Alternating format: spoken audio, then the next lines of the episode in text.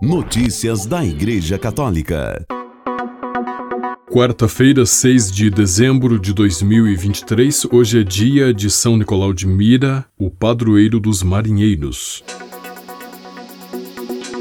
Jubileu do ano de 2025. Basílica de São Pedro ao lado de refugiados e prisioneiros. Reportagem de Roberta Barbie do Vatican News. Gratuidade, justiça, perdão. Essas são as três diretrizes sobre as quais o próximo Jubileu 2025 será orientado, identificadas pelo cardeal Mauro Gambetti, arcipreste da Basílica de São Pedro, que nesta terça-feira, 5 de dezembro, apresentou as ações sociais colocadas em andamento em preparação para esse grande evento. São dois projetos em favor dos últimos entre os últimos, refugiados e prisioneiros. Um deles, o Rosário do Mar, resulta da colaboração com a Fundação Casa dello Espírito e delle Arti, Casa do Espírito e das Artes, para a confecção de rosários com madeira das barcaças recuperadas em Lampedusa. Com a associação Seconda Chance, por outro lado, alguns detentos selecionados começarão a trabalhar. Entre essas três diretrizes, a mais importante é o perdão, explicou o cardeal. Se praticarmos o perdão, saberemos como acolher nossos inimigos e se pode desarmar o mal. Somente assim poderemos iniciar uma verdadeira transformação, e é nessa perspectiva, uma perspectiva jubilar, que essas colaborações nascem. Há cerca de um ano e meio, a Fundação Casa dello Espírito e delle Arte vem recuperando madeira das barcaças dos traficantes que chegam a Lampedusa para fabricar fabricar os rosários. O projeto é chamado de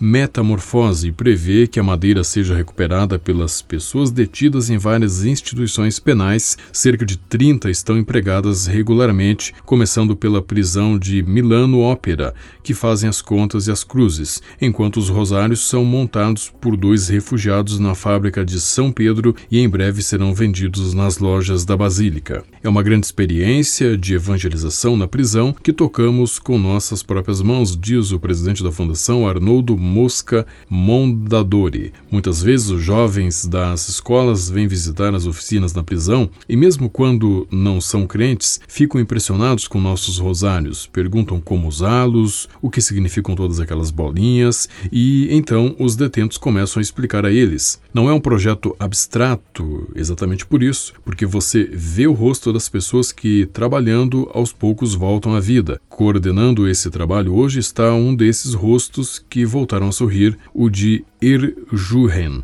um dos primeiros detentos da Milano Ópera que começou sua própria experiência na luteria da prisão. A Seconda Chance é uma associação que existe formalmente há pouco tempo, mas já assinou um importante memorando de entendimento com o DAP, o Departamento de Administração Prisional do Ministério da Justiça da Itália. A meta estabelecida é a reintegração social dos detentos por meio do trabalho, usando como ferramenta a promoção para as empresas através da Lei Smuraglia que permite que os detentos qualificados trabalhem fora da prisão e que as empresas que os contratam se beneficiem de incentivos fiscais. Desde setembro, um detento eletricista da Rebibia, no Ovo Complexo, está empregado na manutenção de rotina da Basílica de São Pedro. Há também uma colaboração com a prisão de Viterbo Mamajalha, onde há uma alfaiataria que costura velas para barcos, explica a presidente e fundadora Flávia Felipe e agora produzirá sacolas para o jubileu que serão vendidas como recordação. A apresentação das ações sociais na Basílica de São Pedro também contou com a presença de Giovanni Russo, chefe do DAP do Ministério da Justiça, que enfatizou que o trabalho é uma prioridade para todos. Antigamente, o trabalho forçado para os prisioneiros era considerado uma punição, um agravamento da sentença, explicou ele. Mas hoje sabemos que é o meio de se reencontrar, de se reconstruir como pessoa e depois voltar com como homens novos para a sociedade livre. Meu objetivo seria dobrar o número de prisioneiros italianos trabalhando até 2024. Entre as três diretrizes do jubileu, não é coincidência que a justiça também esteja entre elas,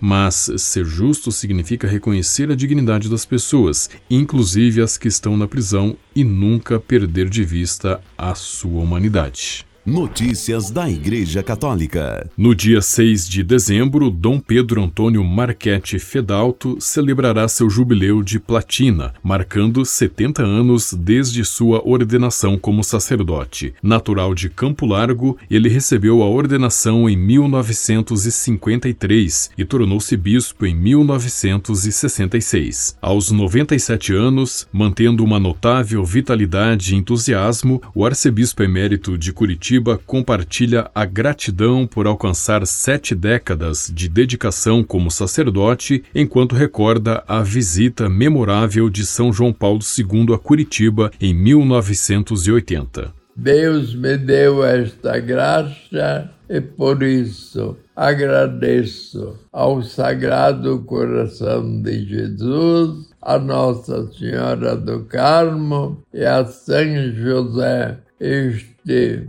grande mistério de nossa fé, que é o sacerdócio que Deus me deu sem merecê-lo. E por isso é com grande alegria que quero destacar dentro de meus 70 anos a visita do Santo Padre, o Papa São João Paulo II a Curitiba, no dia 5 e 6 de julho de 1980. Foi um grande momento para a Arquidiocese de Curitiba, reunindo mais de um milhão de pessoas. Foi um momento histórico irrepetível. Esta graça aconteceu no meu episcopado de 70 anos de bispo. Sou grato a Deus Nosso Senhor por esta graça de celebrar 70 anos de meu sacerdócio e dentro deste tempo contemplar a visita do Santo Padre São João Paulo II.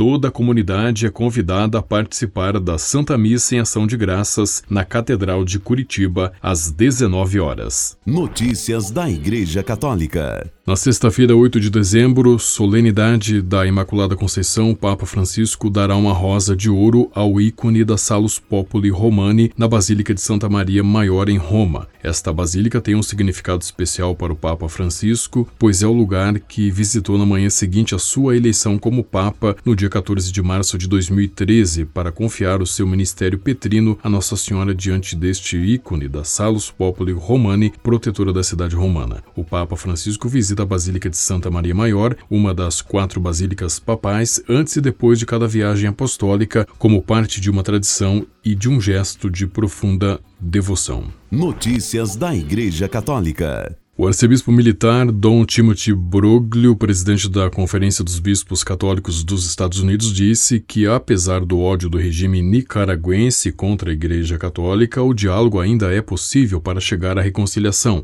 Apesar de toda a dor que a Igreja na Nicarágua sofreu, do ódio expresso com ataques selvagens contra as paróquias, o clero, o confisco de propriedades e as expulsões do país, inclusive a profanação do Santíssimo Sacramento por gangues com motivação política, a Igreja está comprometida com o diálogo e com a busca de um caminho de reconciliação para o bem do povo da Nicarágua, disse Dom Broglio num evento que aconteceu na sexta-feira, 1 de dezembro, organizado em Washington pelo Center for Strategic and International Studies. Dom Broglio disse, disse aos participantes que, para ele, o que acontece na Nicarágua é algo pessoal, já que trabalhou como funcionário da Secretaria de Estado na Nicarágua de 1990 a 2001 e pôde visitar o país algum tempo depois em 2018 para expressar a firme solidariedade da Igreja nos Estados Unidos com os nossos irmãos no episcopado nicaragüense. Notícias da Igreja Católica. Triunfo no sertão da Paraíba, chamada Terra do Menino Deus, tem o maior presépio permanente em tamanho real do Brasil. Presépio Menino Deus abrange 78 8,54 metros quadrados. O presépio foi construído nos anos 2000 em ferro, cimento e com acabamento em pintura artística Ele tem uma manjedoura de 80 centímetros de comprimento por 53 centímetros de largura e 15 esculturas em tamanho real. Um menino Jesus de 52 centímetros de comprimento, uma Nossa Senhora ajoelhada com 1,36m de altura, um São José em pé de 1,94m de altura, dois anjos idênticos medindo 1,53m do piso até a parte de cima da cabeça, 1,81m do piso até a extremidade das asas e cada asa deles mede 92,5 centímetros de comprimento.